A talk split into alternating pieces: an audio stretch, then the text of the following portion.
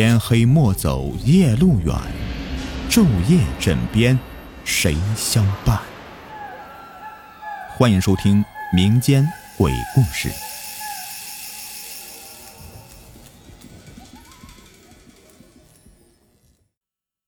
Hello，你们好，我是雨田。我家呢住在大山深处，这过去啊是一个偏僻的穷地方。前几年呢，一条省级公路从我家乡穿过去。这交通啊，才算是方便许多了。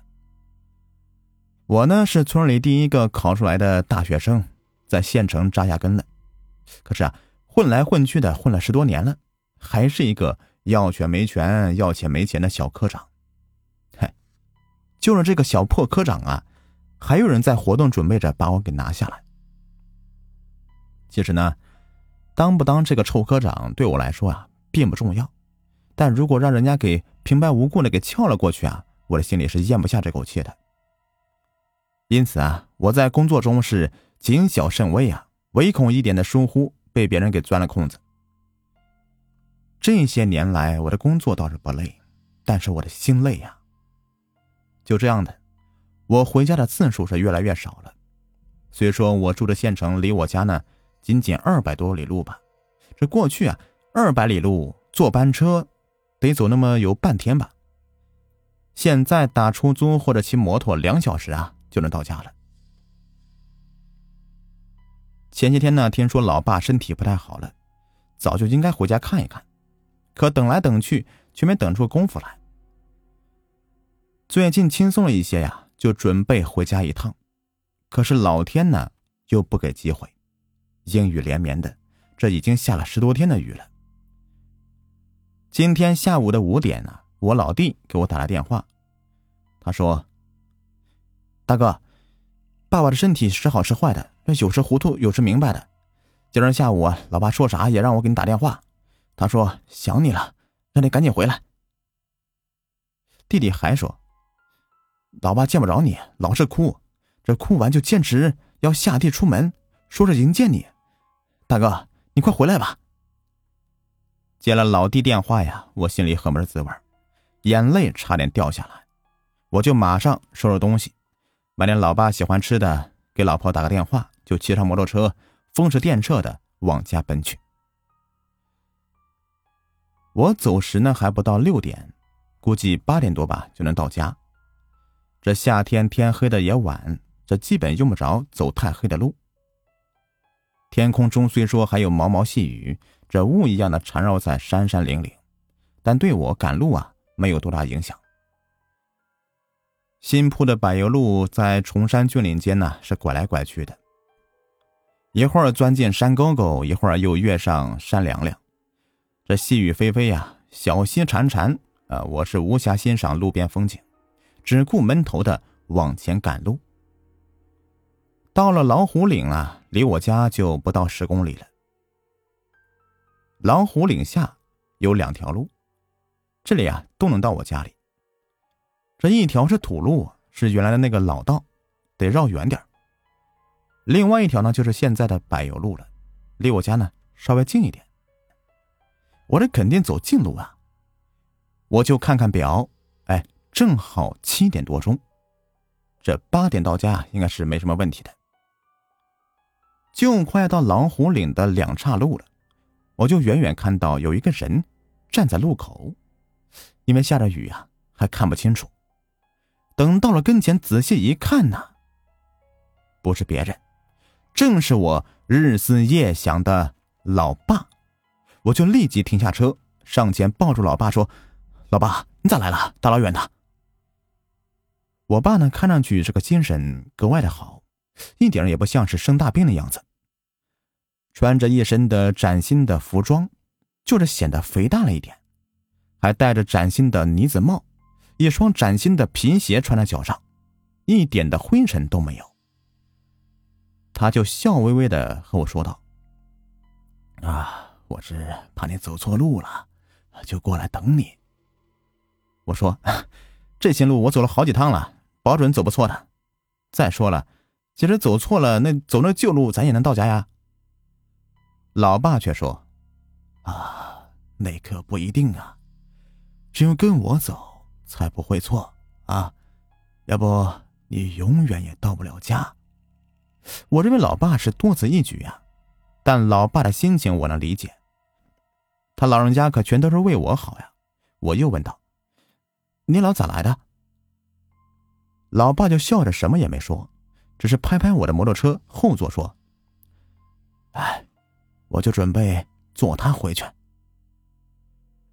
我看见老爸身体也没啥事儿，人还挺硬朗的，这心中一块石头是落了地了，就先让老爸坐好，这怕老爸坐摩托车不习惯。我说：“爸，你搂住我的腰，要不您害怕。”老爸也不答应，就用双手啊把我的腰给搂住了，我感觉紧紧的。我把摩托慢慢的开上柏油路，老爸突然说。走老路，别走新路。我说：“嗯，新路好走，这旧路不好走，走新路。”老爸来了劲儿了，大声说道：“我说走哪儿就走哪儿，你听我的。”这为了不惹老爸发火生气，我只好噎着老爸说：“啊，行行行行啊，我听老爸的啊，咱走旧路啊。”其实这个新路旧路啊，也差不了几里路，我就把车呀又拐向。那条土路了。这刚走了不到一里地吧，就听见柏油路那边轰隆隆的传来一声巨响，像闷雷一般的，持续很长时间了。那段土路啊很颠簸，我就尽量的开慢一些，并叮嘱老爸说：“爸，注意了啊，要过土坑了。”老爸也不吭声，但我立刻就感觉老爸呀搂我的手又紧了紧。很快的就到家了，我看到我家院子里面已经亮起明晃晃的灯光了，我惊奇的问道：“爸，咱家到底发生什么事了？”老爸呀，却没有回答我。我就本能的回头一看，就傻眼了。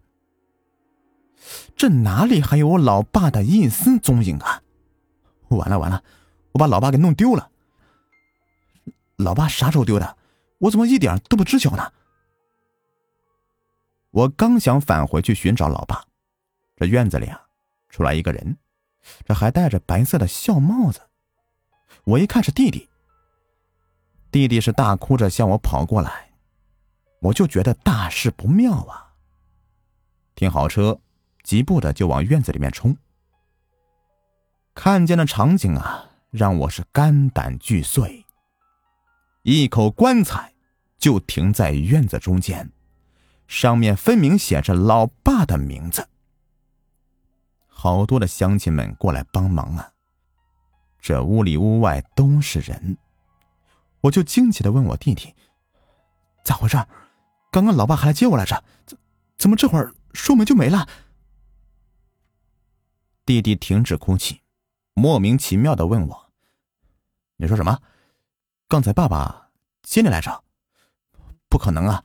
你不是急得脑瓜出毛病了吧？咱爸刚刚咽气儿，才半个多小时啊！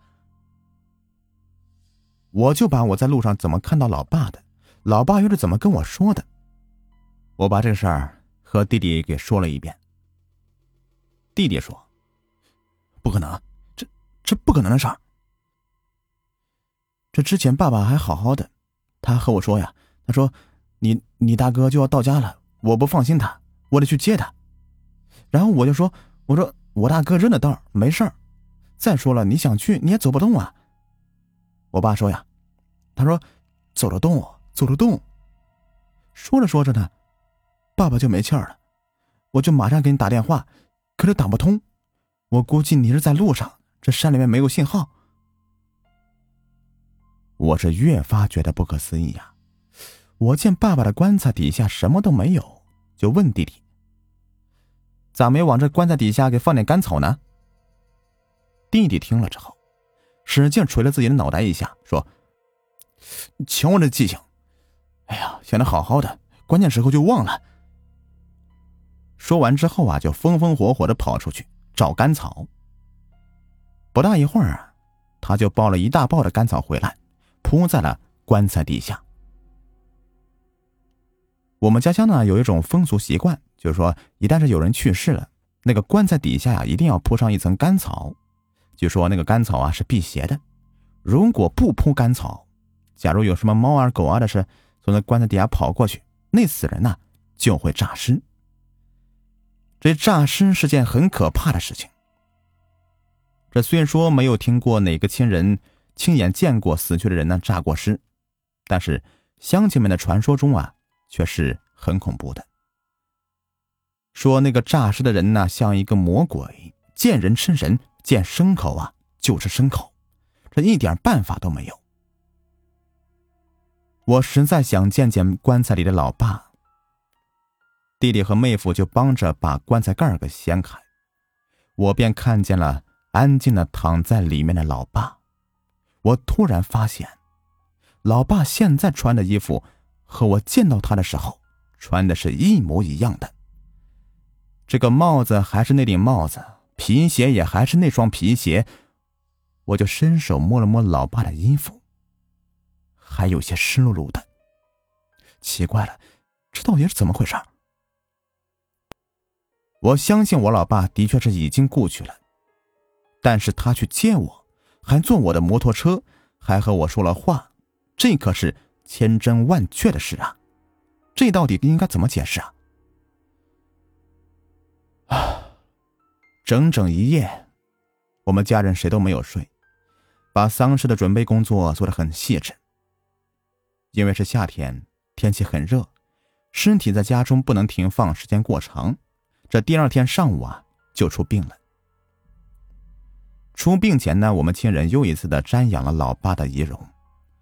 面对老爸，我们是嚎啕大哭。我一边哭一边想，我和老爸之间的奇遇，可能永远都是个谜了。下午呀，老爸的丧事基本是办完了，这就叫做入土为安。我和弟弟还有姐姐妹妹们说起老爸的事来，我就又把我所见所闻和他们讲述一遍。我妹夫偷偷拉拉我的衣袖，对我使了个眼色，就出了院子。我明白他是有话要和我说，也就随着他呢出了院子。这个妹夫啊是个小学老师，人很淳朴厚道，他对我很尊重，我也很喜欢他。到了村外的杨树林子里，妹夫神秘的对我说：“大哥，有一个奇怪的现象，我没有和别人说过，怕别人传错了话不好。就是刚才听你说爸爸来接你的事儿，我就觉得吧，那个奇怪的现象可能和你说的事有关系。我们忙忙活活的把爸爸装进棺材以后啊，我就守在外面，当时啊。”天刚擦黑，这电灯还没接好呢，突然呢，咱家那条大黄狗从屋子里面跑出来，迅速从老爸的棺材底下给钻过去了。我吃了一惊，也没有理会。过了一小会儿，我就听见这个棺材盖儿吱的响了一下，哎，我心里害怕呀，我就进屋去找手电筒。等找出手电筒呢，我出来照了一下棺材，这棺材呢已经是闪了一条缝了。我就顺着这棺材缝往里面这么一照，哎，这里面可啥都没有啊！我就觉得吧，这大事不好，这不是要诈尸又是什么呀？想喊又没敢喊，可是我不敢对任何人说，怕传出去不好。我问妹夫：“你看清楚了，这棺材里真的没有爸爸？”妹夫说：“哎呀，没错。”我看得非常清楚，那棺材缝儿有两寸多宽呢。可不知什么时候，等二哥把灯接上以后啊，那个棺材盖儿就又合上了。我也认为啊，这个事儿有点太离奇了，从哪个角度都没有办法解释。这下午五点多呢，一个特大的消息传来，让我痛哭流涕。慌忙又赶往老爸的坟前，恭恭敬敬的磕了三个响头。我说：“老爸呀，谢谢您老人家救了我的命啊！”原来，昨天夜里呀，离我家十余里的这个老虎岭，整个都山体滑坡了，一块山头滑落下来，把老虎岭一条约六里长的大山沟都给填满了。据说，县交通局工程师看了现场以后啊，说要想恢复通车，大概也得要三个月吧。这还是用现代化的修路机器，否则呀，一年也甭想。现在一切都清楚了，是老爸的灵魂出窍，冥冥中引我脱离死亡。当我从那条旧路通过时，听到巨大的轰鸣声，正是山体滑坡发出的。假如我是从老虎岭的新路走，那整个一座山底下埋葬的，不是我，又会是谁呢？好了，这个故事呢就说完了。如果你们喜欢听我讲故事，别忘了点击我的订阅，或者去我这个专辑首页的评价里点亮我的五星好评。感谢你们的收听，我们下期再见，拜拜。